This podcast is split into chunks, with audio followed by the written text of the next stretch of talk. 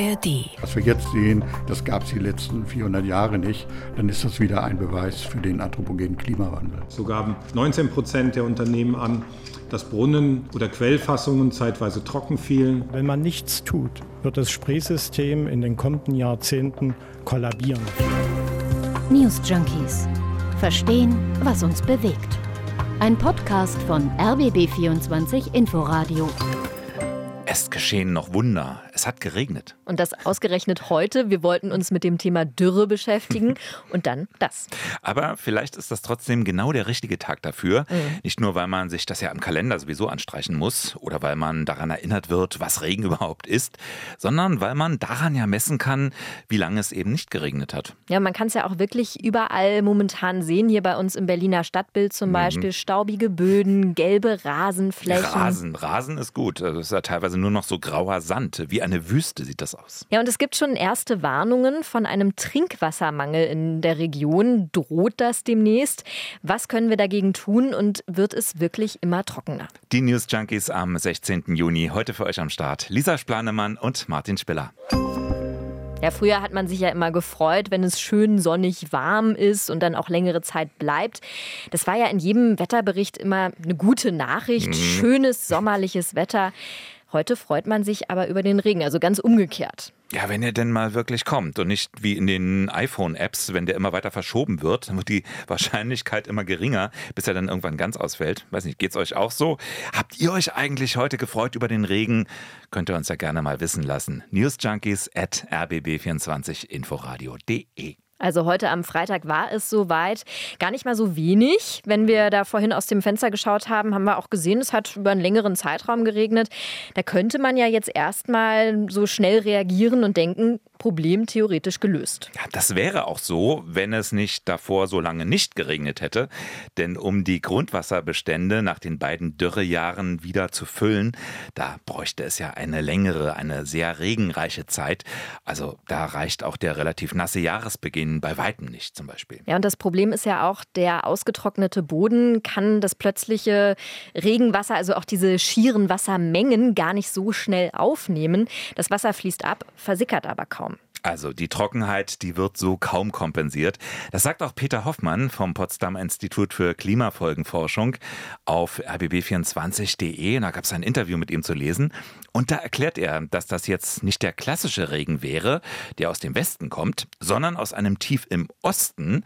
Ein gewittriger, aber auch ein lokaler Regen, von dem einige Regionen eben auch gar nichts abbekommen würden und der dann auch noch schnell auf der Erdoberfläche abfließt.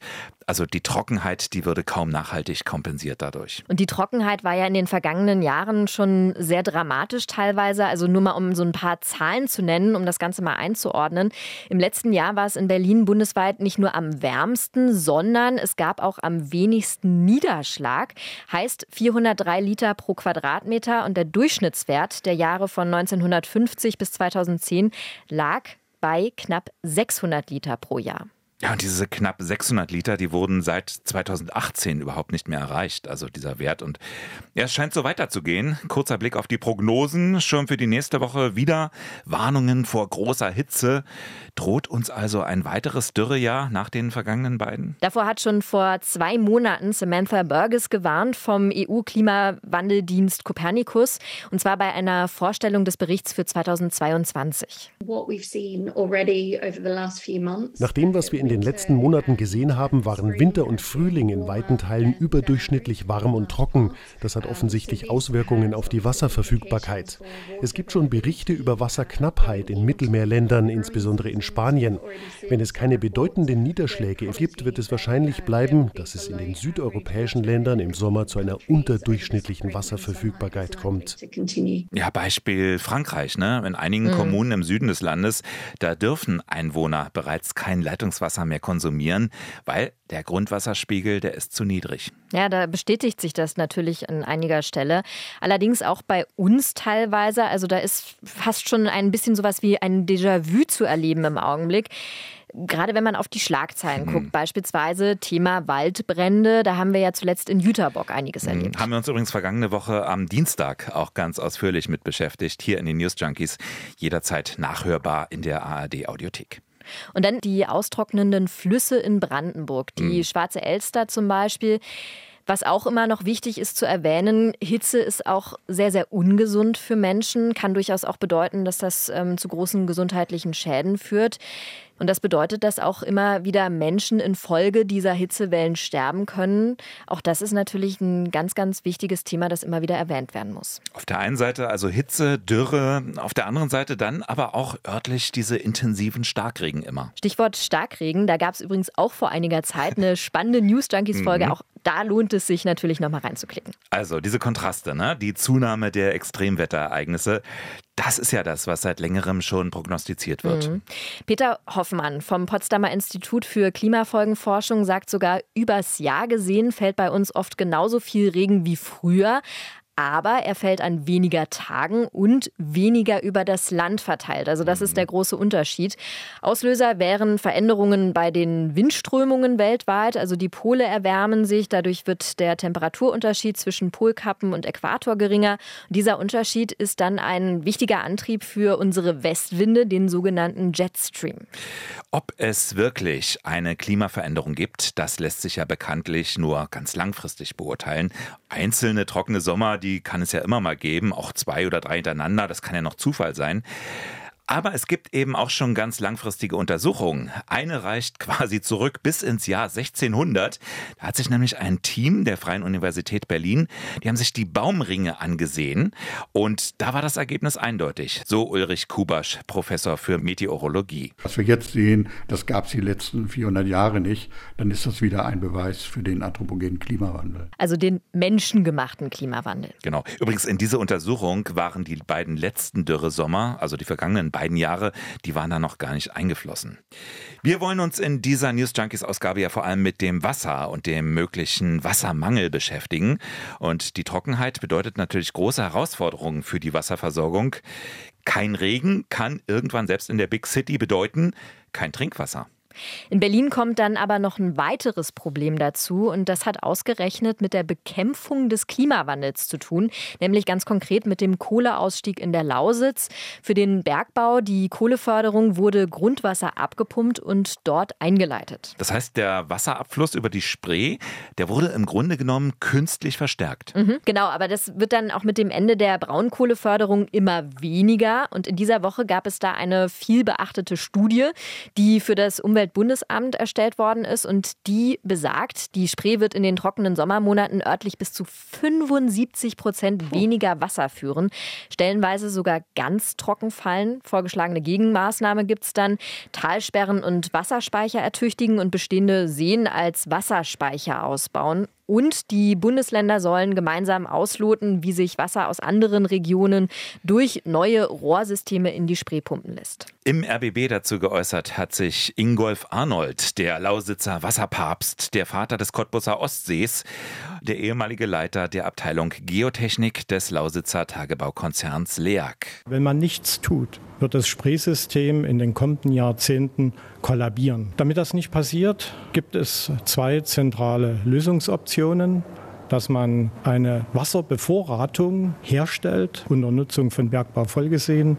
Um aber diese Bevorratung möglichst voll zu haben, reicht das Einzugsgebiet der Spree nicht und man muss an benachbarte Flussgebiete. Da muss man jetzt durch die Politik Grundsatzentscheidungen treffen. Wird das Wasser aus der Elbe geholt? Wird das Wasser aus der Lausitzer Neiße geholt? Oder von noch weiter her. Diskutiert wird auch die zunehmende Nutzung von Fernwasserleitungen als Teil der nationalen Wasserstrategie der Bundesregierung. Gibt es teilweise schon. Also zum Beispiel wird Hannover schon aus dem Harz mit Wasser versorgt. In Bayern gibt es auch einige Beispiele. Und wer weiß, ob wir nicht auch unser Wasser eines Tages aus Bayern beziehen. Beziehen müssen dann wahrscheinlich genau. auch. Tatsächlich gäbe es in Bayern 10 bis 20 Mal mehr Wasser als in Brandenburg, hat Agraringenieur und Hydrologe Gunnar Lischeid dem RBB gesagt. Kommen wir gleich noch drauf zurück. Mit Blick auf Brandenburg könnte man ja im ersten Augenblick vermuten, durch die vielen Seen, dass es da viel Wasser in Brandenburg gibt. Auf mhm. der anderen Seite natürlich auch die, durch die trockenen Böden äh, eher weniger Grundwasser. Ja, er hier vermutet auch ganz viel Wasser. Das berühmte dreckige Lachen des Elon Musk. Auf mögliche Probleme durch die sogenannte Gigafactory seines Unternehmens angesprochen. Was kann nun der Einzelne oder die Einzelne machen, um Wasser zu sparen? Das wollen wir uns jetzt mal genauer anschauen. Ja, ganz klar ist natürlich immer sparsam mit der Ressource Wasser umgehen und das dann auch wirklich zu jeder Jahreszeit. Die Ressource Wasser wird in der Zukunft immer kostbarer und deshalb ist es umso wichtiger, darüber zu sprechen, mhm. wie man möglichst wenig Wasser verbraucht. Da finde ich übrigens einen ganz interessanten Aspekt, auf den wir heute gestoßen sind in der Recherche, dass der Trinkwasserverbrauch in den letzten Jahren niedriger geworden ist, wie das Umweltbundesamt beobachtet. Das heißt also, man sieht da durchaus schon ein Umdenken. Die Deutschen gehen sparsamer mit Wasser um. Pro Haushalt liege die Trinkwassernutzung bei rund 123 Litern pro Person und Tag. Und dass der Wasserverbrauch im Haushalt gesunken ist, sei unter anderem mit dem Einsatz von effizienteren Haushaltsgeräten zu erklären. Haushaltsgeräte, gutes Beispiel. Es gibt ja wassersparende Duschköpfe oder auf der Waschmaschine ne, diesen Eco-Modus-Knopf, mit dem Wasser gespart werden soll. Ja, du hast gerade die Waschmaschine angesprochen. Da rät zum Beispiel das Umweltbundesamt auch wirklich, die dann nur zu nutzen nutzen, wenn sie auch komplett voll ist. Gleiches gilt selbstverständlich auch für die Spülmaschine. Und Wasser sparen kann man übrigens auch dann, wenn man bestimmte Produkte im Supermarkt meidet und dann stattdessen lieber ja, andere in den Einkaufswagen legt. Was sind das für Produkte zum Beispiel? Also da sagt die Naturschutzorganisation WWF zum Beispiel lieber regionale und saisonale Produkte kaufen. Also wird ein Produkt importiert, dann steigt natürlich automatisch der Wasserverbrauch durch den Transport, durch die Lagerung. Und dann gibt es wiederum Lebensmittel, die in der Herstellung besonders viel Wasser schlucken. Dazu gehören zum Beispiel Nüsse oder Fleisch. Mhm. Wieder was gelernt. ja, und deswegen hat beispielsweise auch ein Burger einen besonders hohen Wasserverbrauch. Martin, was würdest du denn schätzen? Wie viel Wasser wird in der Produktion für einen Burger ja so aufgewendet? Oh, du stellst mal, nee, keine Ahnung, wirklich nicht. Das sind 2400 Liter. Für, für einen Burger. Burger. Ja. Doppelten Cheeseburger. Ja, für den dann wahrscheinlich doppelt so viel Wasser. Es ist tatsächlich auch das äh, Fleisch, wo viel, viel Wasser in der Produktion drauf geht. Mhm. Das ist eine Zahl von der Umweltorganisation WWF. Fand ich so erstaunlich, dass ich das auch mal erwähnen wollte an dieser Stelle. Heißt also unterm Strich, als Verbraucher kann man einiges bei der Ernährung hinterfragen, kann es gegebenenfalls ändern, um eben Wasser zu sparen. Was ist nun aber, wenn ich Gartenbesitzer bin, wäre? muss ich dazu sagen, und im Sommer meine Pflanzen bewässern will, Hast du dafür auch Hinweise? Ja, auch da gelten natürlich so die üblichen Regeln, möglichst sparsam mit Wasser umgehen, dann eher in den Abendstunden den Garten sprengen, weil sonst das Wasser verdunsten würde tagsüber. Und tatsächlich findet in einigen Bundesländern aktuell schon so ein gewisses Risikomanagement bei der Gartenbewässerung statt, zum Beispiel in Emmerich in Nordrhein-Westfalen. Die Stadtwerke haben dort Anfang der Woche an die Bürgerinnen und Bürger appelliert. Die Stadtwerke Emmerich bitten dringend von Gartenbewässerung und Befüllung von Swim Swimmingpools bis auf weiteres abzusehen. Auch das äh, private Waschen zum Beispiel von Fahrzeugen sowie das Arbeiten mit Hochdruckreinigern sollte unterbleiben. Ist inzwischen schon wieder ein bisschen Entwarnung gegeben worden, aber das fand ich doch sehr, sehr interessant. Ja, diese Hinweise scheinen sich auch so ein bisschen zu häufen. Ne? Habe ich jedenfalls das Gefühl. Bremen ist auch so ein Beispiel. Da hat wiederum der Wasserversorger SWB, der hat auch Wasserspartipps veröffentlicht. Beispiele, die einfach zeigen, Wassermangel tritt in vielen Regionen auf. Es wird nach mhm. Lösungen gesucht. Es gibt Handlungsbedarf, um Wasser zu sparen. Der ist jetzt einfach nötig. Es gibt übrigens noch einen anderen sehr interessanten Ansatz, und zwar viel mehr Wasser zu speichern statt zu sparen. Danny Freimark ist der umweltpolitische Sprecher der CDU-Fraktion im Berliner Abgeordnetenhaus und er war in dieser Woche im RBB24 Inforadio und hat da das gesagt. An wärmeren Jahreszeiten ähm, haben wir niedrigen Niederschlag und wir wollen einfach, dass wir das Wasser, was zum Beispiel im Frühjahr oder Herbst besonders massiv anfällt, manchmal auch in sogenannten Starkregenereignissen, also selbst unsere Kanalisation dann überfordert, hat, dass dieses Wasser länger gespeichert wird und dann in den Momenten, wo es eben besonders hitzegefährdend ist, ähm, abgegeben wird. Und dafür brauchen wir weniger Versiegelung, mehr Dachbegrünung, mehr Fassadenbegrünung und eben Wasserrückhaltebecken in der Stadt. Also da spricht man dann von einer sogenannten Schwammstadt. Mhm. Das ist ein Stadtplanungskonzept, um das kostbare Regenwasser aufzufangen und zu speichern. Und auch das ist eine Idee, wie man eben ressourcenschonend mit Wasser umgehen kann. Sommerlich hohe Temperaturen, in letzter Zeit wenig Regen und wahrscheinlich bleibt das Wetter auch erstmal so. Ist die dadurch entstehende Wassersituation inzwischen so dramatisch, dass Wasser rationiert bzw. priorisiert werden muss? Das wollen wir uns jetzt mal genauer angucken. Also generell gilt, ob es viel oder wenig Wasser gibt, zum Beispiel in Form von Grundwasser. Das ist von Region zu Region unterschiedlich. Das haben wir uns ja eben schon mal genauer angeschaut. Das Bundesforschungsministerium sagt, vor allem in Nord- und Ostdeutschland könnten durch den Klimawandel bedingte Änderungen bei der Verteilung der Niederschläge sowie vermehrte Hitzen und Dürren Dürren zu niedrigeren Grundwasserständen führen. Schon in den letzten Jahren haben länger anhaltende Trockenperioden dazu geführt, dass Wasser an der einen oder anderen Stelle knapp geworden ist. Ja, letztes Jahr war es besonders lange, besonders warm. Die Auswirkungen dafür waren für die Betriebe zum Beispiel der Wasserwirtschaft deutlich. So schildert es Wolf Merkel, der Chef des Vereins des Deutschen Gas- und Wasserfachs. So gaben 19 Prozent der Unternehmen an, dass Brunnen oder Quellfassungen zeitweise trocken fielen. Ein grundsätzliches Problem bei der Versorgung gäbe es aber nicht. Das betont der Verein des Deutschen Gas- und Wasserfachs.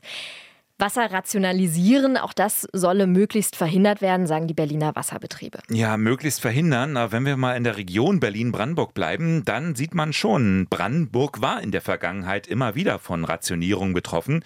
Eingeschränkte Sprengzeiten zum Beispiel. Kommt auf die Einwohner in Havelland jetzt schon wieder zu, wie im vergangenen Jahr, berichtet jedenfalls die Märkische Allgemeine Zeitung.